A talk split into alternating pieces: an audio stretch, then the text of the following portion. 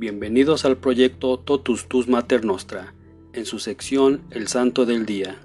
Hoy 16 de julio conmemoramos la solemnidad de Nuestra Señora del Carmen. Desde los antiguos ermitaños que se establecieron en el Monte Carmelo, los carmelitas han sido conocidos por su profunda devoción a la Santísima Virgen.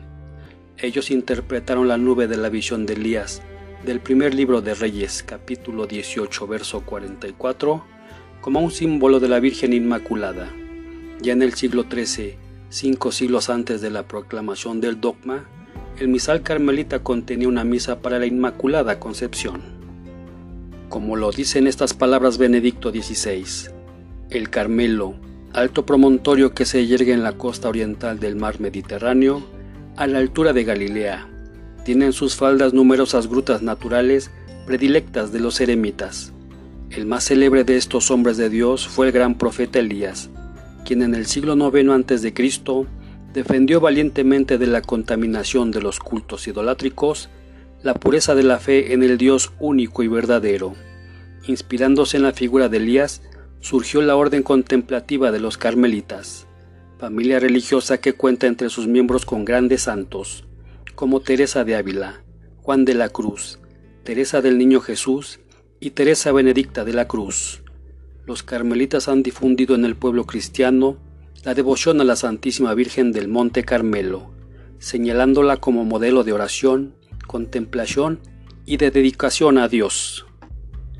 María, en efecto, antes y de modo insuperable, creyó y experimentó que Jesús, Verbo encarnado, es el culmen, la cumbre del encuentro del hombre con Dios, acogiendo plenamente la palabra Llegó felizmente a la santa montaña y vive para siempre en alma y cuerpo con el Señor. A la reina del Monte Carmelo deseo hoy confiar todas las comunidades de vida contemplativas esparcidas por el mundo, de manera especial las de la Orden Carmelitana, entre las que recuerdo el monasterio de Cuart, no muy lejano de aquí, en el valle de Aosta. Que María ayude a cada cristiano a encontrar a Dios en el silencio de la oración. La Virgen Inmaculada Estrella del Mar es la Virgen del Carmen, es decir, a la que desde tiempos remotos se venera en el Monte Carmelo. Ella acompañó a los carmelitas a medida que la orden se propagó por el mundo. A los carmelitas se les conoce por su devoción a la Madre de Dios, ya que en ella ven el cumplimiento del ideal de Elías. Incluso se les llamó hermanos de Nuestra Señora del Monte Carmelo. En su profesión religiosa se consagraban a Dios y a María y tomaban el hábito en honor a ella como un recordatorio de que sus vidas le pertenecían a ella y por ella a Cristo. Los seres humanos nos comunicamos por símbolos, así como tenemos banderas, escudos y también uniformes que nos identifican, las comunidades religiosas llevan el escapulario, por ejemplo, como su hábito y es un signo de su consagración a Dios. La palabra escapulario viene del latín scapulae, que significa hombros. Originalmente era un vestido superpuesto que cae de los hombros y lo llevaban los monjes durante su trabajo. Con el tiempo se le dio el sentido de ser la cruz de cada día que como discípulo de Cristo llevamos sobre nuestros hombros. Para los carmelitas particularmente pasó a expresar la dedicación especial a la Virgen Santísima y el deseo de imitar su vida de entrega a Dios y a los demás. El escapulario, al ser un sacramental, no comunica gracia como hacen los sacramentos, sino que nos disponen al amor de Dios y a la verdadera contrición del pecado si lo recibimos con devoción. Un sacramental es un objeto religioso que la Iglesia haya aprobado como signo que nos ayuda a vivir santamente y aumentar nuestra devoción. Los sacramentales deben mover nuestros corazones a renunciar a todo pecado, incluso al venial. Los laicos no pueden llevar hábito, pero los que desean asociarse a los religiosos en su búsqueda de la santidad pueden usar el escapulario. La Virgen dio a los carmelitas el escapulario como un hábito miniatura que todos los devotos pueden llevar para significar su consagración a ella. Consiste en un cordón que se lleva al cuello con dos piezas pequeñas de tela color café, una sobre el pecho y la otra sobre las espaldas. Se usa bajo la ropa. Junto con el rosario y la medalla milagrosa, el escapulario es uno de los más importantes sacramentales marianos. En el año 1246 nombraron a San Simón Stock general de la Orden Carmelita. Este comprendió que sin una intervención de la Virgen, a la orden le quedaba poco tiempo. Simón recurrió a María poniendo la orden bajo su amparo, ya que ellos le pertenecían.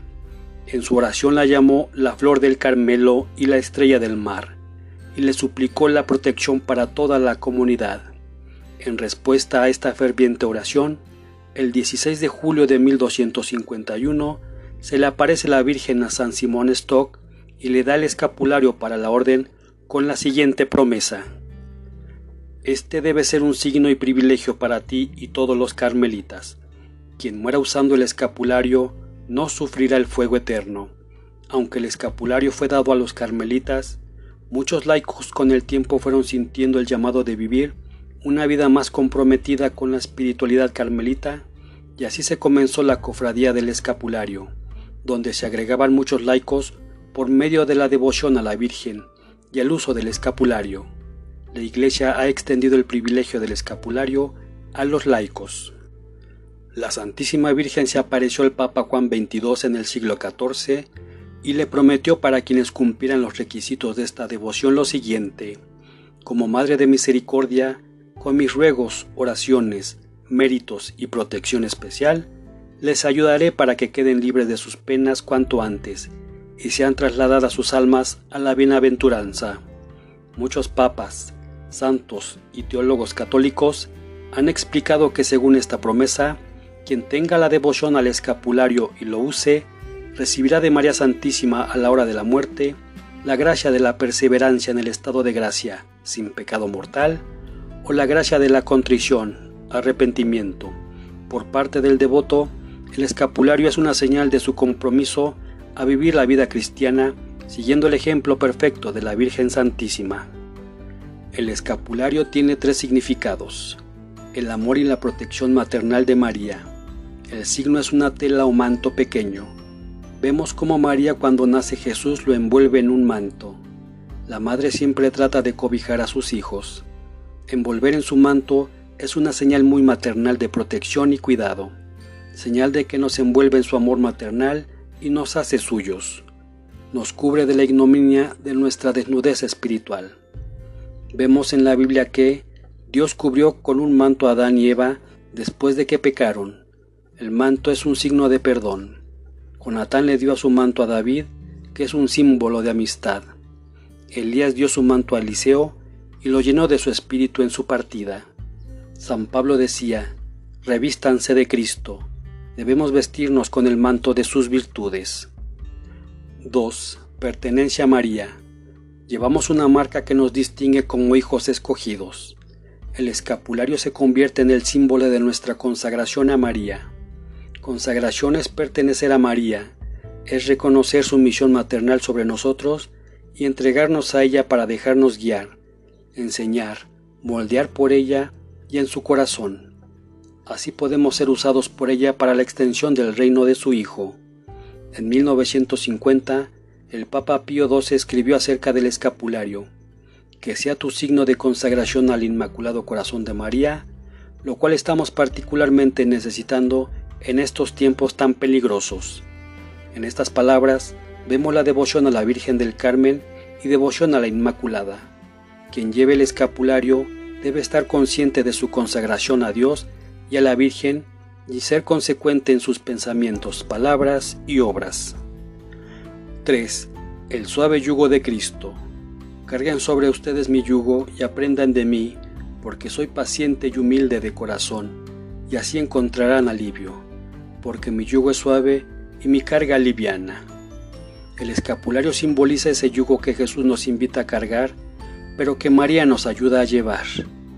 Quien lleva el escapulario debe identificarse como católico sin temor a los rechazos y dificultades que este yugo le traiga. El escapulario es un signo de nuestra identidad como católicos, vinculados íntimamente a la Virgen María con el propósito de vivir plenamente según nuestro bautismo. Representa nuestra decisión de seguir a Jesús por María en el espíritu de los religiosos, pero adaptado a la propia vocación. Esto requiere que seamos pobres, un estilo de vida sencillo sin apegos materiales, castos y obedientes por amor a Dios. Al usar el escapulario constantemente, hacemos silenciosa petición de asistencia continua a la Santísima Madre. La Virgen nos enseña e intercede para que recibamos la gracia para vivir como ella, abiertos de corazón al Señor, escuchando su palabra, orando, descubriendo a Dios en la vida diaria y cercano a las necesidades de nuestros hermanos. El escapulario además es un recuerdo de que nuestra meta es el cielo. La imposición se hace preferentemente en comunidad.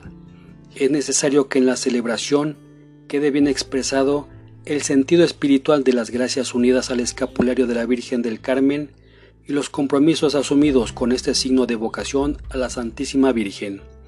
El primer escapulario debe ser bendecido por un sacerdote e impuesto por él mientras dice la oración. Recibe este escapulario bendito y pide a la Virgen Santísima que por sus méritos lo lleve sin ninguna mancha de pecado y que te proteja de todo mal y te lleve a la vida eterna. El escapulario es un signo de la maternidad espiritual de María y debemos recordar que ella es madre de todos. Muchos milagros de conversión se han realizado en favor de buenos no católicos que se han decidido a practicar la devoción al escapulario. Una vez bendecido el primer escapulario, el devoto no necesita pedir la bendición para escapularios posteriores. Los escapularios gastados, si han sido bendecidos, no se deben echar a la basura, se pueden quemar o enterrar como signo de respeto. El escapulario no salva por sí solo como si fuera algo mágico o de buena suerte, ni es una excusa para evadir las exigencias de la vida cristiana. Monseñor Killian Lynch, antiguo general de la Orden Carmelita, nos dice, no lleguemos a la conclusión que el escapulario está dotado de alguna clase de poder sobrenatural que nos salvará a pesar de lo que hagamos o de cuanto pequemos. Una voluntad pecadora y perversa puede derrotar la omnipotencia suplicante de la Madre de la Misericordia. Vivir en pecado y usar el escapulario como ancla de salvación es cometer pecado de presunción, ya que la fe y la fidelidad a los mandamientos es necesaria para todos los que buscan el amor y la protección de Nuestra Señora. Una de las promesas más grandes de la Virgen consiste en la liberación del purgatorio el primer sábado, día que la Iglesia ha dedicado a la Virgen, después de la muerte por medio de una intercesión especial de la Virgen. Se originó en una burla o edicto que fue proclamado por el Papa Juan XXII en marzo 3 de 1322, como resultado de una aparición que tuvo de la Virgen en la que prometió para aquellos que cumplieran cabalmente con los requisitos de esta devoción, que les ayudaré para que sean libres cuanto antes de sus penas y sean trasladadas sus almas a la bienaventuranza. Las condiciones para que aplique este privilegio se muestran en los tres siguientes puntos. 1 usar el escapulario con fidelidad. 2. Observar castidad de acuerdo al estado de vida. 3. Rezo del oficio de la Virgen, oraciones y lecturas en honor a la Virgen o rezar diariamente las cinco decenas del rosario. Es evidente que la Virgen María quiere revelarnos de manera especial el escapulario. Reporta Lucía, vidente de Fátima, que en la última aparición en octubre de 1917, día del milagro del sol, que la Virgen vino vestida con el hábito carmelita y con el escapulario en la mano, y recordó que sus verdaderos hijos lo llevaran con reverencia. También pidió que los que se consagraran a ella lo usaran como signo de dicha consagración. También hoy conmemoramos a San Antiojo de Anastasiópolis, San Atenógenes, Santa Elvira, San Eustacio de Antioquía, San Elerio de Jersey, Santa María Magdalena Postel, San Cisenando de Córdoba, Santa Teresa San Sangeshi y dos hijos, Beata Aimé de Jesús de Gordon, Beato Claudio Bequiñot, Beato Bartolomé de los Mártires Fernández, Beata Irmengardis de Frauenwart, Beato Nicolás Saburet, Beato Simón da Costa.